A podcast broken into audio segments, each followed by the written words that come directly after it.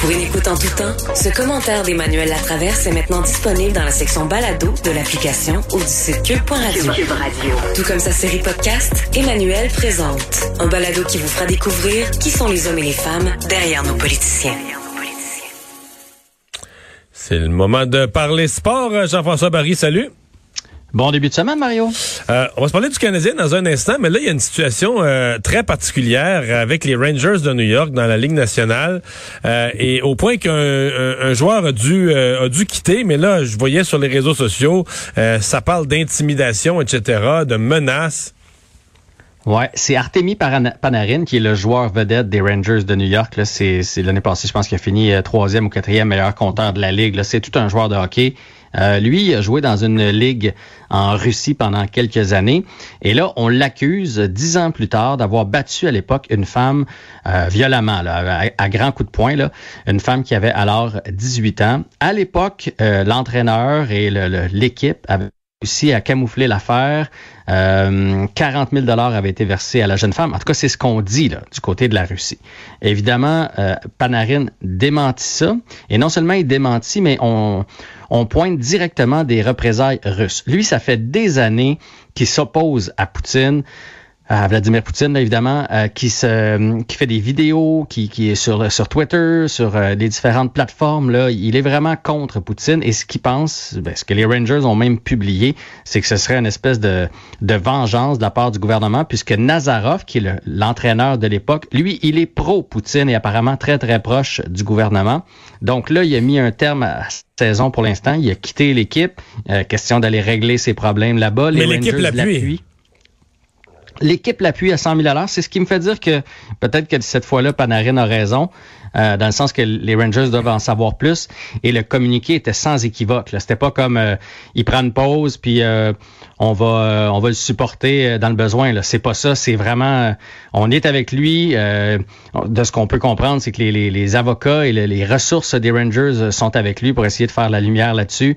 Et on parle vraiment de, de représailles. C'est pas la première fois. Ben, c'est la première fois que ça arrive avec Vladimir Poutine. Mais tu sais, on avait entendu dans le, passé des histoires avec Pavel Bourré, avec Alexander Mogilny, là, qui on faisait la vidéo à leur famille et tout ça en Russie euh, pour avoir leur argent.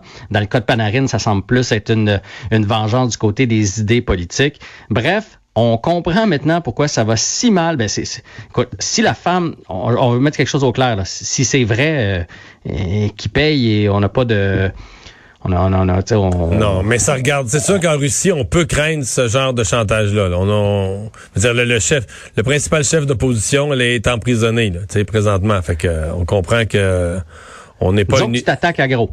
Oui. Tu t'attaques à gros quand tu décides comme ça, puis ça fait des années. je me souviens d'une vidéo là où il vraiment là, il, était dans une chambre d'hôtel en Russie. Je m'étais passé la réflexion comme il, il est gâté là lui de faire ça en, pleine Russie, de défier le, président comme ça. Euh, fait écoute, ça va être à suivre. Du côté des Rangers, tu te souviens qu'il y, a pas si longtemps, il y avait eu la, saga du, mon Dieu, j'oublie le nom. Euh, euh, le, joueur qu'on a qu'on a qu'on a laissé de côté, qu'on a on a même racheté son contrat, un jeune défenseur euh, très prometteur.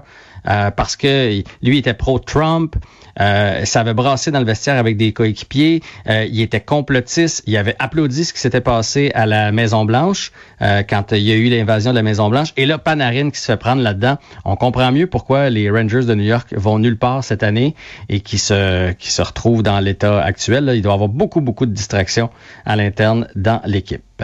C'est-tu Tony D'Angelo dont tu parlais, je pense D'Angelo, oui. c'est en, plein ça. C'est en plein ça. J'avais Esposito, mais Esposito, euh, ça n'a pas rapport. Fait que oui, effectivement, en, en, 15 matchs, là, 20 ouais, matchs. Deux, deux méga distractions, là. Oui, et il y a des joueurs importants, là. Est-ce qu'il y a des distractions semblables chez le Canadien? Qu'on ne sait pas?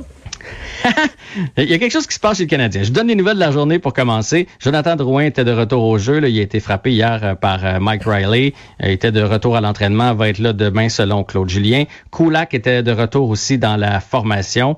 Euh, il formait une paire avec Romanov, donc Weber était de côté. Et ce soir aussi, Caden Goley, qui est notre premier choix cette année, va faire, euh, va jouer son premier match avec le Rocket de Laval. Mais là, on se comprend. Que se passe avec ben, le Canadien? En fait, moi, je vais dire ce qui va se passer. Il faut plus qu'il perde, là. Parce que là, Julien, c'est fini, là. Puis, puis là, Mais moi, c'est ce que je... puis moi, je, je vais me faire comprendre. D'habitude, ce sont les partisans, les journalistes. Et des fois, on dit les journalistes vont avoir la tête de terre. Non, non. Dans ce cas-ci, c'est très politique. Mon affaire, c'est même pas du sport. Marc Bergevin a passé les deux dernières années là sur la corde raide, toujours en danger, toujours à se faire dire qu'il n'y avait pas monté, il y avait pas de plan, qu'il n'avait pas monté l'équipe. Lui, pendant un espace de trois à quatre semaines, il s'est fait dire qu'il était un génie, qu'il avait monté une belle équipe, ça a bien parti. Il veut pas retourner où ce qui était l'année passée, le Bergevin. Donc, au moment où ça change, lui, il va vouloir qu'on regarde l'histoire qu'il avait réuni les bons éléments, Anderson, Toffoli. Fait que très rapidement, lui, il va envoyer le coach en dessous de l'autobus. J'ai aucun doute là-dessus. Là. Aucun doute là-dessus. Euh, moi aussi, je pense même la seule chose qui peut sauver Claude Julien, c'est que là, tu n'as pas accès à tous les coachs qui sont du côté des États-Unis et tout ça. Fait que peut-être que ça y donne euh, un, petit, un petit sursis, là, parce que sinon, tu as 14 jours de, quarantaine. Mais en plus de ça, Marc Bergevin peut pas retourner voir Jeff Molson en disant Ouais, mais on a dépensé, puis tout, on a signé des gros contrats, mais euh, les jeunes sont en progression. Là, à un moment donné, ça, ça passe plus. Et il y a quelque chose qui se passe dans ce vestiaire-là. Évidemment, on n'est pas là, là puis je peux pas te dire c'est quoi. Mais cette semaine, je sais pas si tu as vu Toffoli qui a lâché un regard au banc.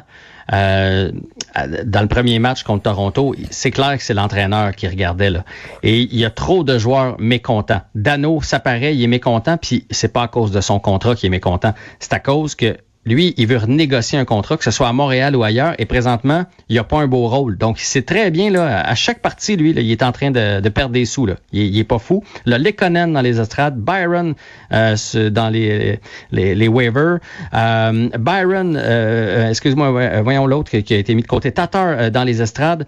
Euh, après ça, du côté de la défensive aussi, il y a une espèce de chaise musicale. Il y a une grogne, il y a quelque chose qui se passe, et j'arrive pas à mettre le droit sur Mais samedi soir, samedi soir, ouais. quand même, les Canadiens joué pour gagner. Là. C'était un match de série contre Toronto. C'était tout un match de hockey. Ça allait d'un bord et de l'autre. Et les Canadiens, pendant une période, a eu plus de gardiens. Là. Tout a rentré. Tous les lancers ont rentré en deuxième. Fait que, tu sais, ouais. Price laisse tomber son équipe à un moment où tu peux pas te permettre... T'inverses les gardiens samedi soir, c'est les Canadiens qui gagnent. Là, Là, tu peux penser que le lendemain, ils sont fatigués. Quand, quand tout se met à aller mal, c'est ça aussi. Le lendemain, là, t'es fatigué. Puis là, ben, mm -hmm. t'es contre Ottawa, puis t'en mets juste pas assez, puis tu perds encore. Toronto, présentement, est meilleur que le Canadien. Fait que moi, samedi, là, c'est bien correct. Les pénalités qui nous ont encore coûté cher. Mais pourquoi les nouveaux joueurs vont si bien? Parce que si t'enlèves Anderson, euh, Edmondson, Toffoli, puis Allen, là, le Canadien serait dans le trou un désastre, à peu près. Parce que tous ceux qui étaient là, les vétérans, est-ce que ça a brisé la hiérarchie? Qu'est-ce que ça a brisé dans le vestiaire, l'arrivée des nouveaux? Je ne sais pas. Mais tous nos anciens joueurs ne fonctionnent pas. Euh, Gallagher, Dano, euh, Kotkaniemi, Weber, Cherrott, il y a personne qui fonctionne présentement. Puis ça, c'est, c'est, va falloir que ça se règle parce que Winnipeg nous ont dépassé. Hein? Ouais, puis on joue deux fois contre Winnipeg à la fin oh de la yeah. semaine. Hey, merci. Oh yeah. À demain. Salut.